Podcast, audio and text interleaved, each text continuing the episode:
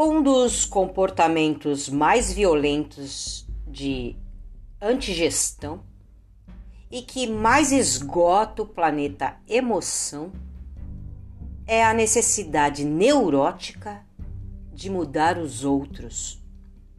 Ninguém muda ninguém. Temos o poder de piorar os outros, não de mudá-los.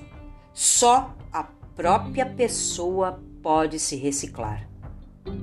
Deveria haver estatísticas mostrando quão toscas, abrutalhadas e ineficientes são as estratégias que utilizamos em nossas relações, inclusive entre professores e alunos.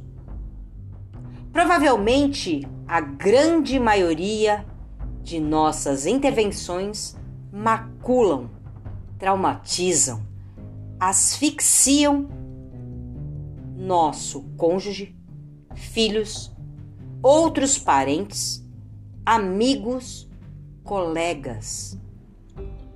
As técnicas que usamos para tentar mudar os outros geram janelas traumáticas que cristalizam neles tudo aquilo que mais detestamos. Elevar o tom de voz, criticar excessivamente, passar sermões, comparar e pressionar. Bora refletir sobre tudo isso?